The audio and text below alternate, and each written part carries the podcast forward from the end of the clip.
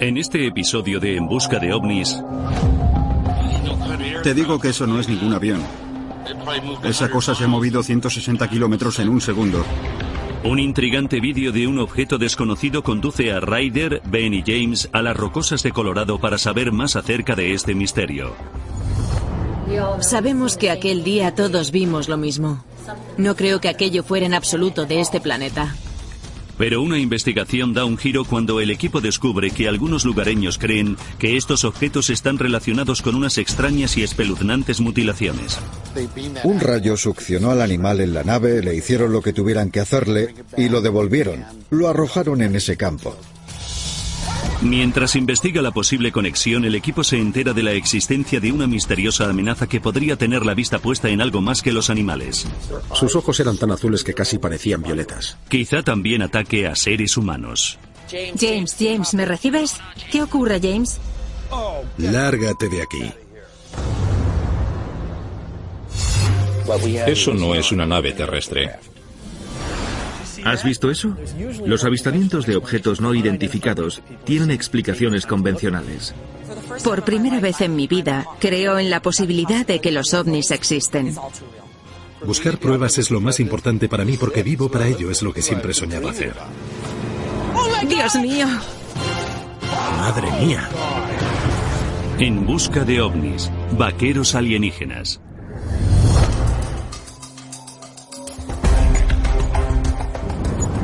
Fijaos, las montañas rocosas. Me encanta esta sierra. Es preciosa. Estamos de camino a Salida, Colorado, al norte del Valle de San Luis. Esta zona es un foco de actividad de ovnis y las noticias de avistamiento se remontan a muchos años.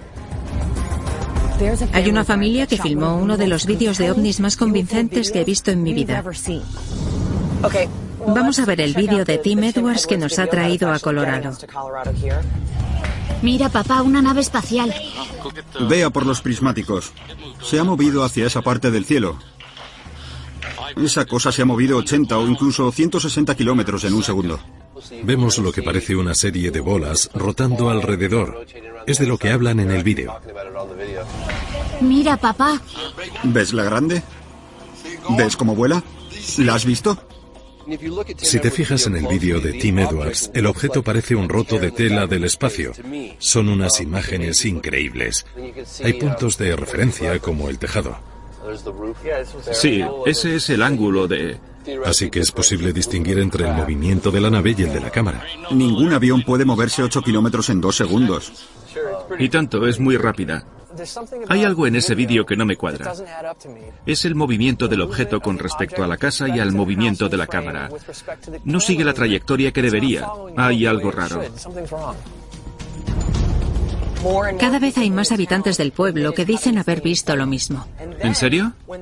Cuando salió en la prensa fuimos atando cabos y averiguamos que en las mismas fechas personas de cuatro estados más habían visto la misma nave en el cielo. No es solo un vídeo, sino que acabó convertido en un avistamiento masivo en varios estados. Si no es un ovni, ¿qué es? Y si lo es, ¿de dónde viene? Lamentablemente, Tim Edwards falleció, pero hemos entrado en contacto con su familia y Brandy, su hija, a la que se oye hablar en el vídeo, y que entonces tenía seis años, y Bob Edwards, el padre de Tim, están dispuestos a hablar con nosotros.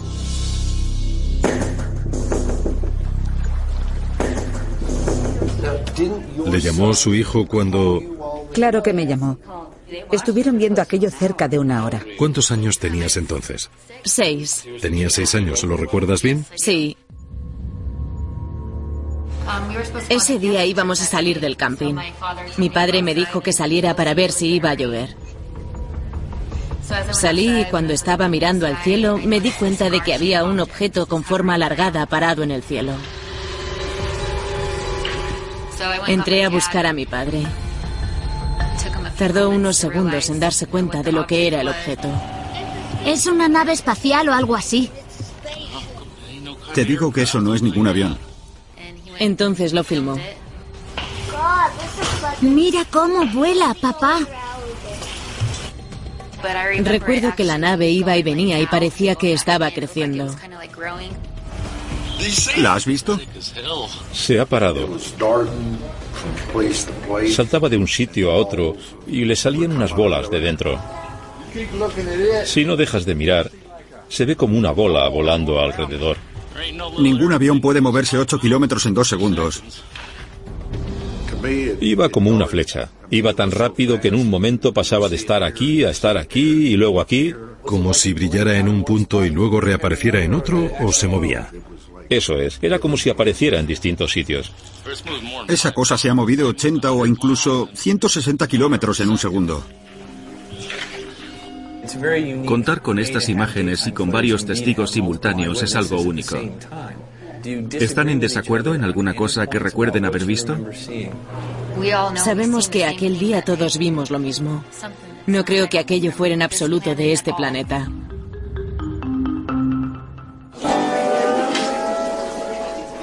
Venimos en son de paz. Me parece interesante que cuando la gente se enteró de que estábamos investigando ovnis en la zona viniera para contarnos sus casos. Parecía un hotel gigantesco, era enorme. Vaya. Era descomunal. Diría que era como dos autobuses escolares. Interesante. Nunca he vuelto a mirar el cielo por la noche como lo hacía antes de aquello. Esta foto es increíble. ¿Estaba moviéndose cuando la sacó? Debió de estar moviéndose porque recorrió unos 160 kilómetros. Después volví a mirar y había tres. Está claro que aquí pasa algo muy extraño. Después de hablar con la familia Edwards y otros vecinos de la zona, averiguamos dónde estaban produciéndose los avistamientos de ovnis más recientes y en ellos centramos nuestra investigación. Nos dirigimos al oeste, hacia las montañas, para encontrar un punto desde el que divisar toda la zona. Lamentablemente llegar allí va a ser bastante difícil, así que he organizado un transporte alternativo. Vamos, vamos.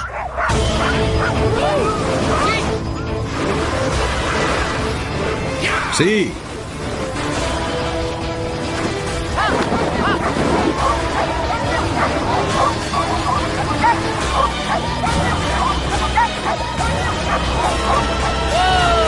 Vamos. Vamos.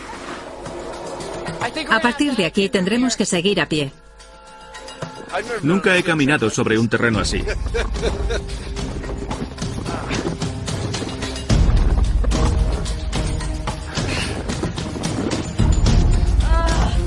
Que ninguna mujer quede atrás. Odio pisar la nieve.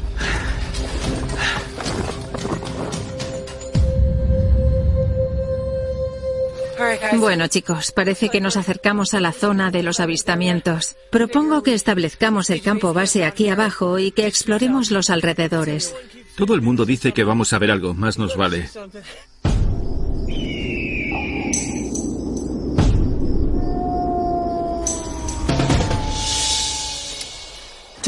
Decidimos separarnos para cubrir más terreno. Ben se llevó el telescopio y se apostó sobre una atalaya orientada al sur que domina todo el valle. James y yo nos llevamos una cámara infrarroja y otra térmica y encontramos otra atalaya no muy lejos orientada hacia el norte. He invertido los colores para mostrar el frío que hace. Temperatura del suelo 13 grados bajo cero. Madre mía. Vamos a ver lo frío que estás. Dios mío, es el peor aspecto que has tenido en tu vida. Esta cámara térmica te ha echado 100 años encima. Si la cosa se pone muy mal, quiero que sepas que yo me comeré a Ben. Tú no. Ven para Ryder y James. Ven para Ryder y James. Adelante, Ben. Chicos, me gustaría señalar que tenemos vista directa de una ruta aérea que va en dirección oeste-este. Cambio. Hay movimiento a vuestra derecha y también por aquí, pero lo que la gente describe no es un avión normal. Dice que vio unas esferas enormes del tamaño de hoteles. Nada como los aviones normales que estamos viendo ahora mismo. Voy a colocar esto sobre el trípode para que las lecturas sean más estables. ¿Qué te parece? Voy a ver a Ben para saber cómo le va. Me parece bien. Mantente en contacto. De acuerdo. Dios mío. ¿Dónde están esas luces extrañas de las que habla todo el mundo? Hola, James. Sin novedad hasta ahora. Estoy calibrando el telescopio. Fíjate en esa luna que se ve entre los árboles. Hace viento, se nota cómo se mueve el aire. Vaya. No parece que sea algo real. ¡Qué pasada!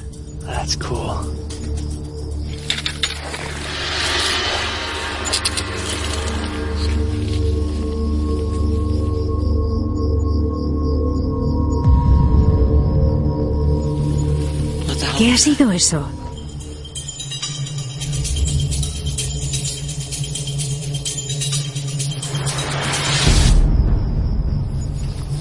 Vaya. Ryder para Benny James. Te recibo, Ryder. Adelante. Estaba siguiendo unas estrellas. Tenía la cámara orientada hacia arriba, la bajé y vi un gran destello luminoso blanco, pero desapareció. ¿Hacia dónde estaba orientada? Justo debajo del cinturón de Orión. Recibido.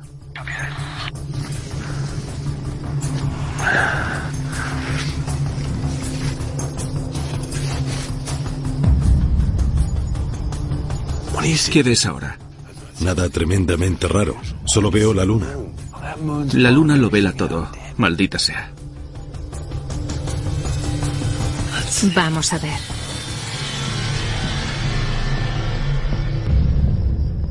Seguimos rastreando los cielos hasta que quedó claro que fuera lo que fuera aquello, había desaparecido. Sé que anoche vi algo.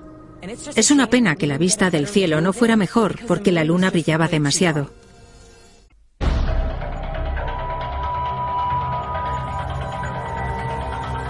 Ahora nos dirigimos al epicentro, no solo de los avistamientos, sino de otros fenómenos potencialmente extraños. Estamos en Colorado. Aquí hay muchísimas mutilaciones de ganado. Estoy convencida de que merece la pena investigarlas por si la gente las estuviera relacionando con los ovnis. James, sé que eres muy escrupuloso, así que... Mirad, aquí están. ¡Qué asco! ¿Sabes cuánto tiempo llevará muerta esa vaca? Ya le han desgajado toda la quijada. Tiene que haber algún rastro. Dudo que las presuntas mutilaciones de esos animales no hayan sido causadas por depredadores naturales, infecciones o procesos de descomposición. Siento gran curiosidad por saber lo que dicen los rancheros. Entramos en contacto con dos rancheros de la región que recientemente han sufrido mutilaciones de sus cabezas de ganado. Hemos llegado. Este es el final. Buena suerte. Gracias por traerme. Tal vez no regresemos. Gracias. Adiós. Un joven científico en tierra incógnita. Admiro su tenacidad. Ben McGee. Tom Miller. Encantado. Igualmente. He oído decir que hace poco sufrió una mutilación de ganado. Sí, fue hace unos cuatro meses en este campo. Un vecino que pasaba por el camino me llamó y me dijo que había una vaca muerta.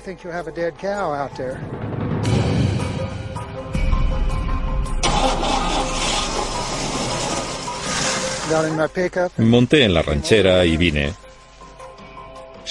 Allí estaba la vaca muerta. Me puse a examinarla y le faltaban los ojos y la lengua. ¿Había visto alguna vez algo así? Sí, dos veces. ¿De veras? Lo mismo. Sin ojos ni lengua y unos agujeros extraños. La primera vez fue hace unos diez años y la segunda hace dos. Y esta fue hace cuatro meses. Vaya. ¿Esta es la vaca? Sí, eso es parte de la piel y eso parte de los huesos. No sabía que lo hubiera conservado. Esta vaca estaba sana porque yo mismo la alimentaba todos los días y de pronto aparece muerta. Si nos acercamos, ¿podría mostrarme el punto exacto donde yacía? ¿Recuerda en qué dirección estaban las patas? ¿Algo así? Sí, la cabeza estaba orientada hacia allí y las piernas estaban orientadas hacia el norte. Le faltaban los ojos, pero lo más impresionante es que no tenía sangre. No quedaba nada. Y tampoco había huellas de nada. Parecía como si la hubieran tirado aquí. ¿Quiere decir que ya estaba muerta antes de acabar aquí? Sí, estoy convencido. ¿En serio? A juzgar por lo visto, no creo que lo ocurrido se deba a causas extraordinarias. Por eso voy a recoger muestras, ya que quiero saber si el análisis químico y radiológico revela indicios de algo inusual.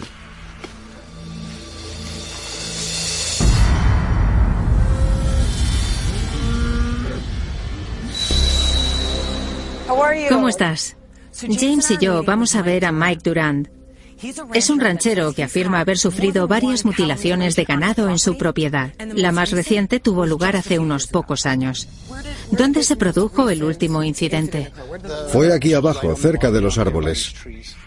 Lo que ocurrió es que aquella mañana salí a alimentar el ganado, pero faltaba una vaca. Salí al campo y subí a la cima de la colina desde la que se ve todo el prado. Desde allí se ve todo. Entonces vi a la vaca en el río.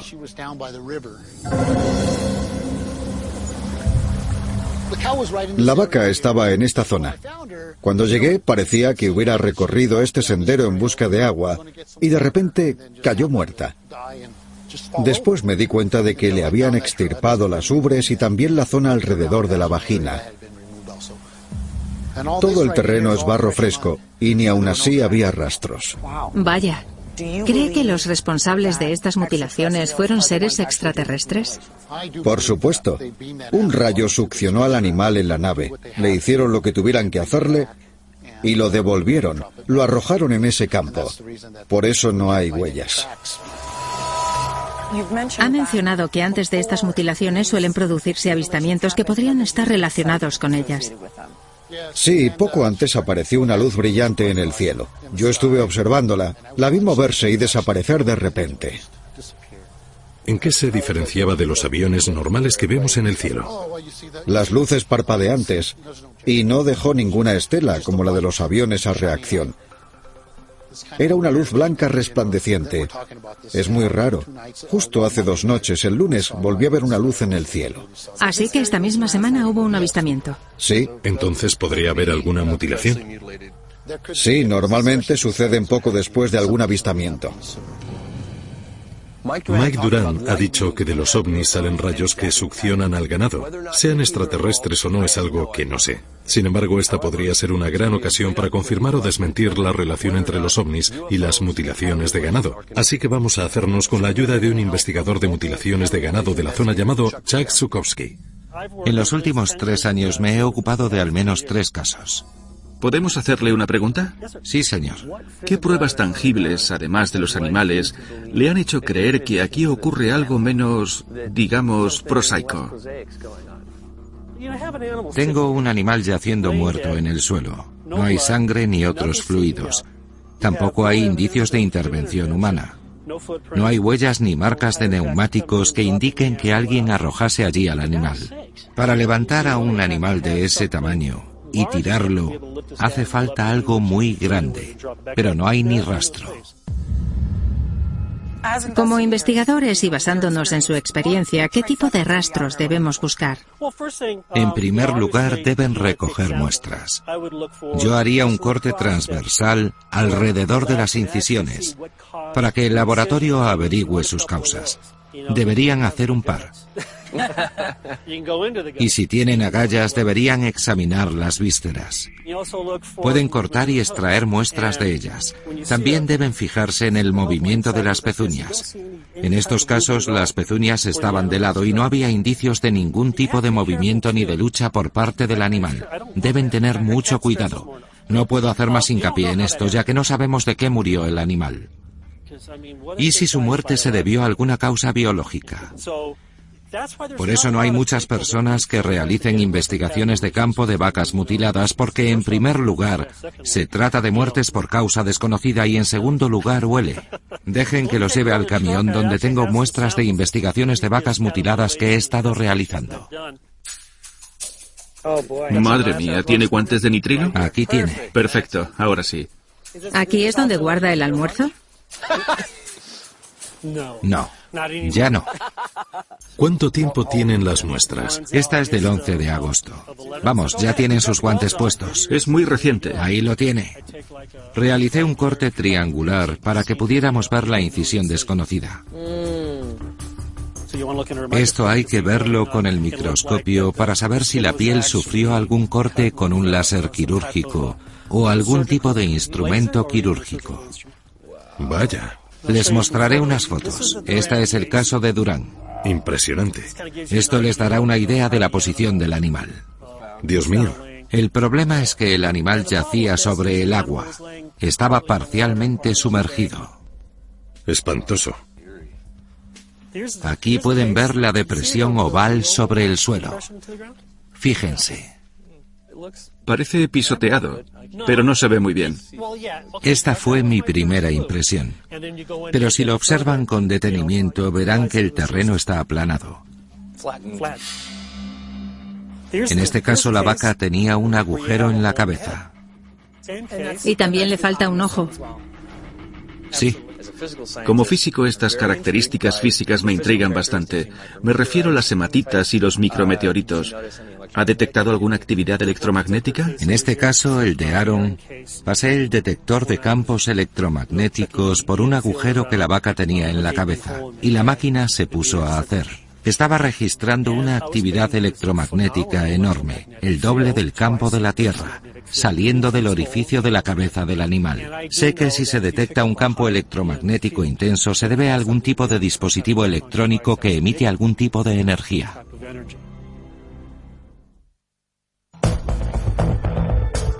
Para indagar aún más, decidimos llevarnos a Chuck con nosotros. James, ¿puedes sostener esto? Juntos examinaremos un cadáver reciente de vaca para saber si la teoría que responsabiliza a los ovnis de las mutilaciones se sostiene.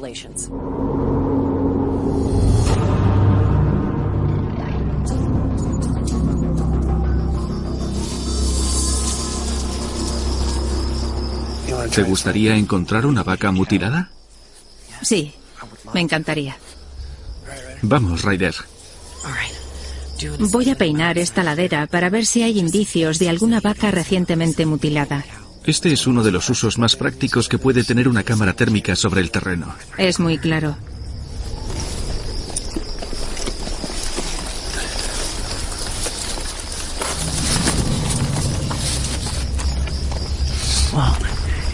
Si nos topamos con una vaca mutilada, al menos el frío la habrá conservado un poco.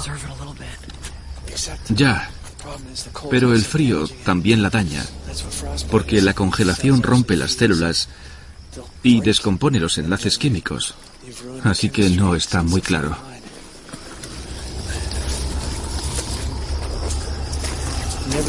Cuando vienes a lugares como este nunca sabes qué puedes encontrarte.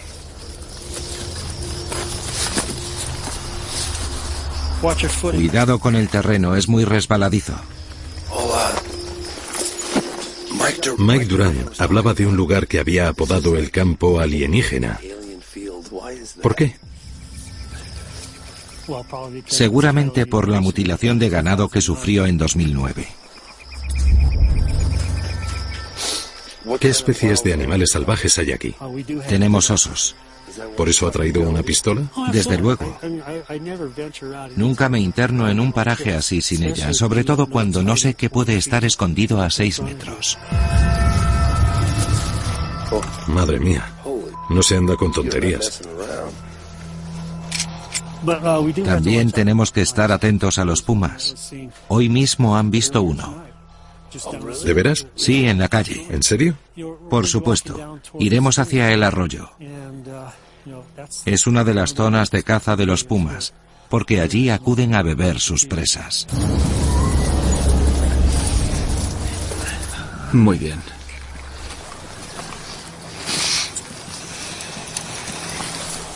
Vamos por aquí. Saben dulces.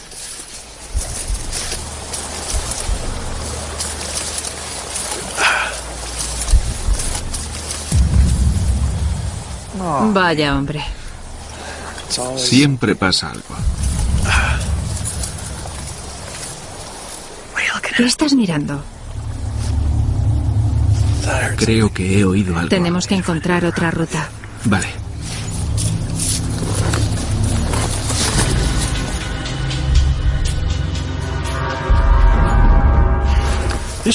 Esta debe de ser la zona donde se produjo la mutilación. Así que una de las posibilidades que barajé es que al morir, la vaca estuviera en la orilla y que al caer rodase.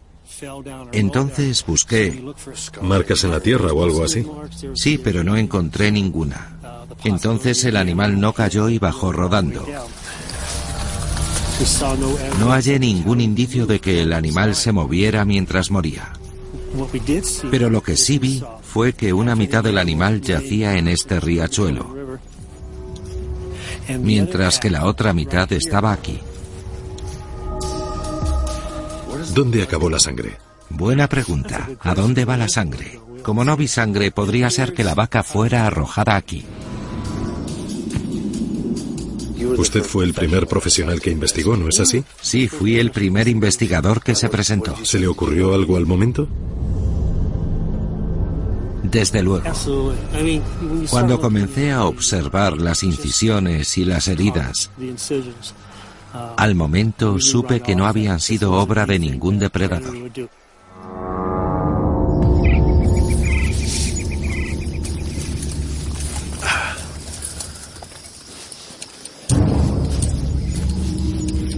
Sigamos. Dios mío. ¿Qué pasa? Cuatro pares de ojos en los árboles. ¿Los ves? No, no veo nada. Dios mío, la cámara FLIR no funciona. Pues nos vendría muy bien. Ya, pero no sé qué pasa. Se ha vuelto loca. ¿Sale algo? No puedo. Dios. Uno, dos, cuatro. Sin duda son cuatro pares de ojos.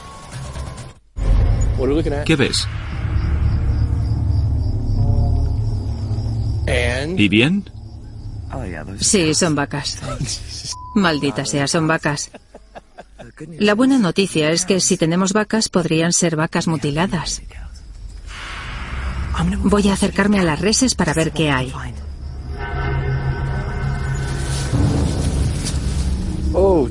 Madre mía. ¿Qué? ¿Qué has visto? Cielo santo, fíjate en eso. Dios mío, son huellas de un felino enorme. Fíjate en el tamaño de las garras. Debe de ser un felino de 70 kilos. Dios mío, fíjate, ¿por qué indica tanto calor? Porque es reciente. Fíjate, hay dos tamaños. Sí. Hay uno pequeño y luego el grande. Sí. Tal vez sean una madre y sus cachorros, que es el peor de los casos. Circulan por este camino. Demasiado expuestos. Mira, esto fue una emboscada. Pueden saltar desde cualquier sitio porque pueden ocultarse en cualquier lugar. Fíjate en el sendero.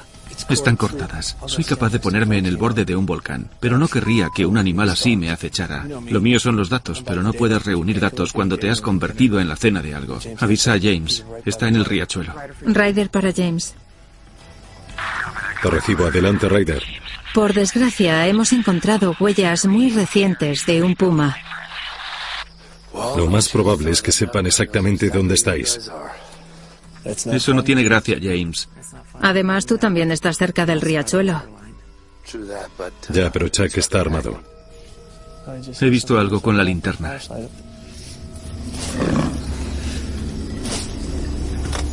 ¿Oyes algo? Sí. Van a bajar por aquí. Ryder, Chuck tiene un mensaje para vosotros. No corráis, no corráis. Apartaos despacio y os dejarán en paz. Vale, largo de aquí. Rápido.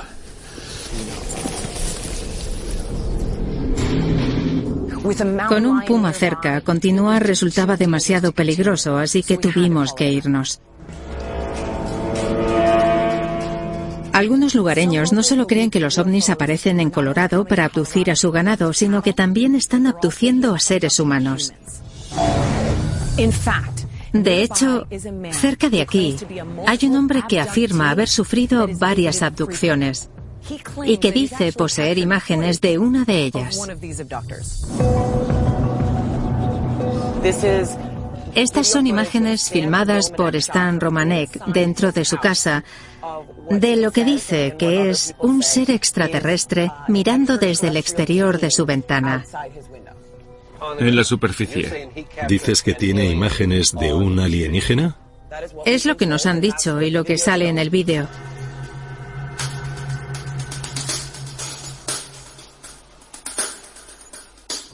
¿Está vendiéndolo? ¿Está ganando dinero con él? No, no. Así que no hay incentivos económicos. Eso es. Crear algo así exigiría mucho tiempo y dinero. Cuando vi el vídeo de Stan Romanek al instante pensé, ¿en serio? Estoy abierto a más posibilidades, aunque no he descartado la hipótesis alienígena. No digo que esté al 100% segura de que el ser del vídeo sea un extraterrestre, pero desde luego no es una persona enmascarada.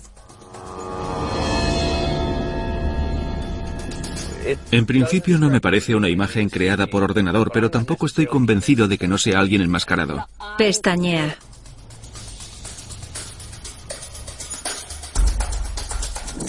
La verdad es que aquel vídeo parecía de alguien que se hubiera enfundado una máscara. La gente dice que pestañea. Tal vez se vea, pero la imagen no está del todo clara. Aún así, no es nada que no puedas crear con un muñeco articulado con la mano.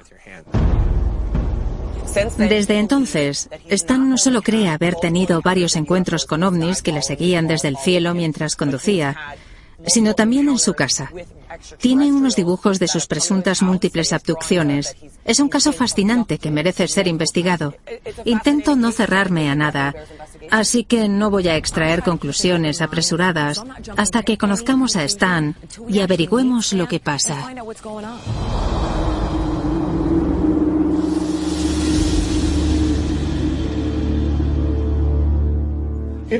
Lo más interesante es que antes yo era un firme escéptico, pero ahora soy el símbolo de los fenómenos extraños. Me encantaría hablar sobre las pruebas que posee acerca de los encuentros que ha tenido con extraterrestres. De acuerdo.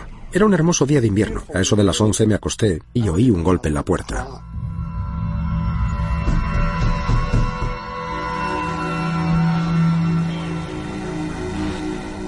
Me levanté a ver quién era.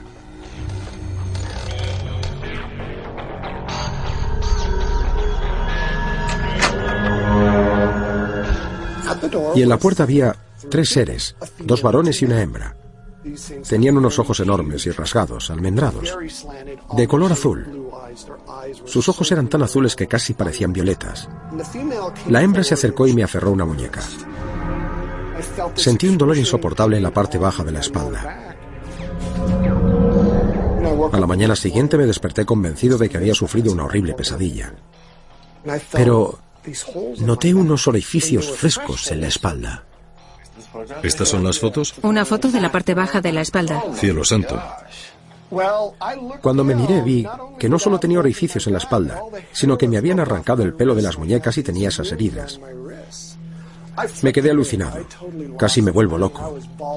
Me puse a gritar y a temblar. Les pregunto, ¿por qué yo? ¿Y qué queréis de mí? Ellos no...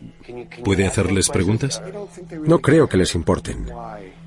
Por eso instaló cámaras de vigilancia. Siguieron viniendo. La peor visita fue la del 17 de julio de 2003. Lo interesante es que puedes ver los rayos infrarrojos reflejados en sus retinas. Vaya, fijaos en esa criatura. Parpadeó. Se quedó ahí y entreabrió los ojos. Qué raro que esté agachado. Se agachó porque me vio llegar. ¿Qué hizo usted entonces? Corrí escaleras arriba para buscar a mi mujer porque aquella cosa huyó. ¿Por dónde? Por el jardín trasero. Según parece algo extraño sucede en la casa de Stan Romanek. Es un caso típico de mentiras o de alguien que recibe visitas de extraterrestres. Me cuesta no sospechar que sea un montaje. Así que tenemos que intentar grabar lo que Stan dice que le ocurre.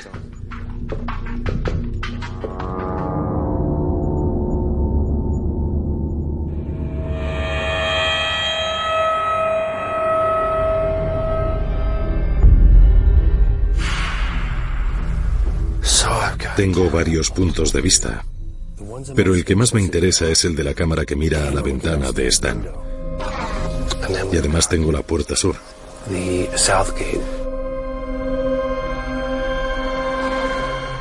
Stan dice que hará todo lo que pueda para ayudarnos a atraer algo. Ya veremos lo que pasa. Buena suerte. Gracias, no pierdas el contacto. Como no podíamos cubrir todos los puntos de avistamientos con cámaras, decidimos separarnos. Ben iría al norte a realizar una prueba de radiación, mientras que Stan y yo nos dirigiríamos al sur, al punto del encuentro más reciente. ¿Listo para empezar? Sí, espero que cojamos algo. Yo también.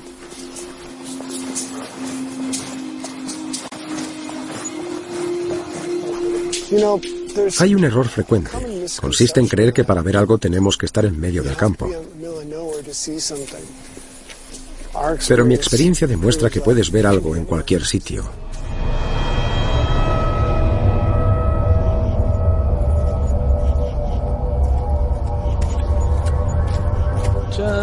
Radiación por debajo de 15. A menos que el suelo reciba una radiación de algún motor de lancha pesquera, una emisión de neutrones o algo así. No espero que pase nada, aunque no puedo descartarlo.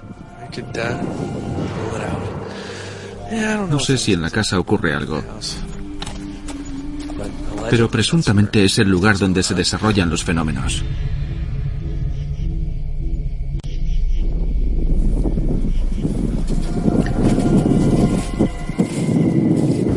Mira, Stan, ¿lo ves? ¿Qué demonios es eso? No es un avión. ¿Por qué no? Porque es demasiado grande, es un disco.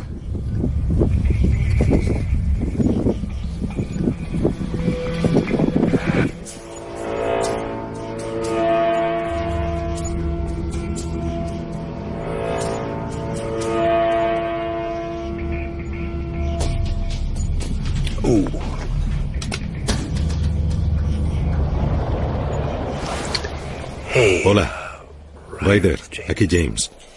Te recibo. ¿Ves algo? Sí, he visto algo. Ahí va. Está en la cámara que mira al sur. La de la valla en la que dijo que había visto algo hace cuatro meses. La resolución no es buena, pero se ve un parpadeo. Así es como comienza. Por desgracia, así es como comienza. Por alguna razón es algo típico cuando aparecen. Y afectan la energía, afectan a cualquier aparato eléctrico. Dice que es muy típico que cuando aparecen afectan la energía a cualquier aparato eléctrico. Atención a todos, estamos en alerta. Estas cosas ya han ocurrido cuando Stan recibió las visitas y cree que esta podría ser otra. Recibido. James para Ben. Cambio.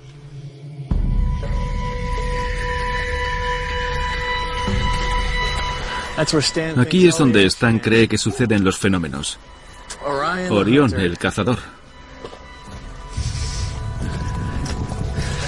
Sería estupendo que saliera alguna de esas criaturas.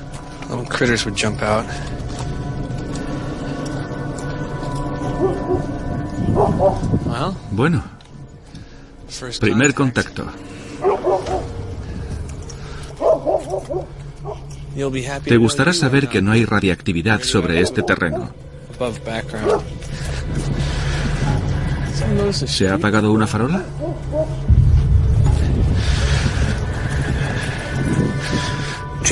James para Ryder. Adelante, James. He perdido el contacto con Ben. Si no vuelves a saber nada de él en los próximos cinco minutos, avísame para que vaya a por él. ¿Dónde está Ben? Fue hacia el sur, en dirección opuesta a la de la calle.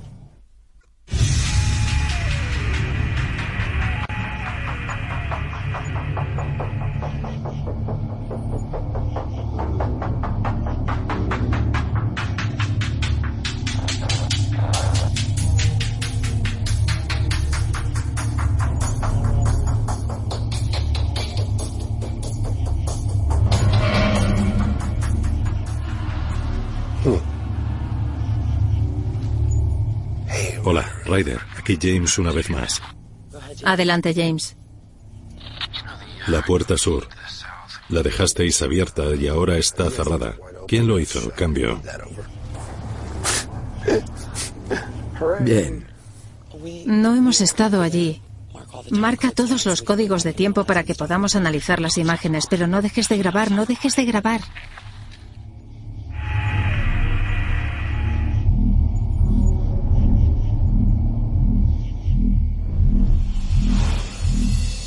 Lárgate de aquí.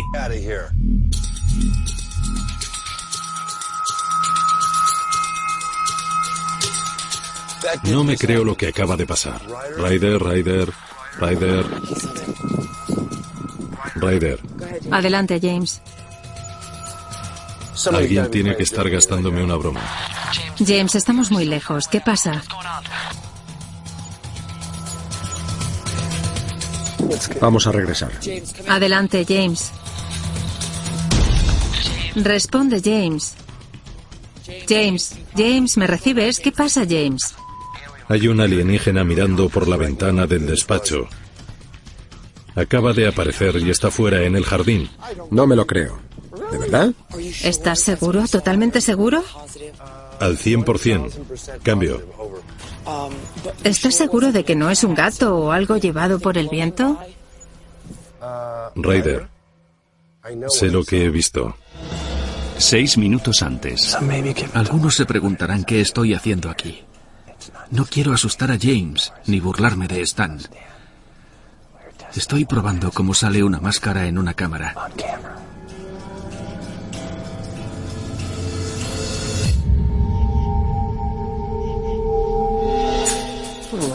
Tranquilo, tranquilo, era yo.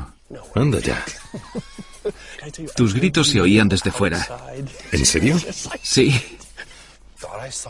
Pensé que había visto la cabeza de un alienígena, pero no estaba seguro.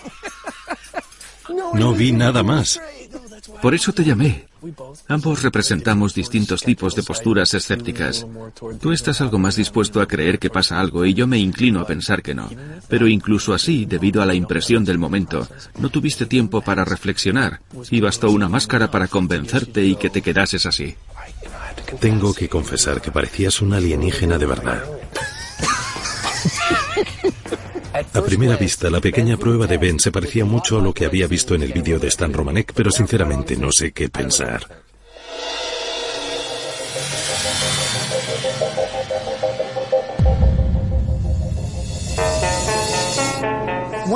Cuando regresamos de salida y su comarca, nos pusimos a analizar todas las pruebas. Comencemos con las de Colorado. En mi opinión, como alguien que lleva casi 20 años estudiando ovnis, estas son algunas de las mejores imágenes de ovnis que he visto. No parece un objeto sólido. Sé que ahí hay algo que te preocupa. ¿De qué se trata? Incluso visto ahora, parece que esos puntos se mueven de izquierda a derecha. Mantén la vista fija en uno y parece que se mantuviera en el mismo punto mientras esto se desplaza. Se mueve con la cámara, pero no se aleja de la casa. A mí me parece algo casi vivo. Para mí el vídeo de Tim Edwards es uno de los mejores que existen. No me cabe ninguna duda de que es un ovni grabado con una cámara de vídeo en salida, Colorado. Vamos a ver las muestras de huesos y del terreno que recogiste en el campo. No he encontrado nada que indique naturaleza extraterrestre. Los rancheros dijeron que alrededor de la vaca no había ninguna huella y que tampoco había signos de lucha ni de sangre. Eso es raro. Pienso que en el asunto de las mutilaciones de las vacas se ha llegado a conclusiones apresuradas. Dudo que las mutilaciones hayan sido producidas por algo que no sea un depredador o una enfermedad con la que no estemos familiarizados. Bien, sé que os moríais por ver esto. Vamos a comparar el vídeo de Stan del alienígena de la ventana con el de Ben. Dios mío. Yo no veo mucha diferencia. Aparte de los ojos que se mueven, se ve con claridad que se mueven. Fuera de esa ventana hay un objeto físico. Sin duda. Pero no podemos descartar que sea una máscara. Es más probable que sea una máscara elaborada que algo proveniente de un viaje interestelar. Suscita muchas preguntas. Para mí sigue siendo un misterio y no creo que hayamos encontrado una respuesta que me convenza de que se trata de una máscara.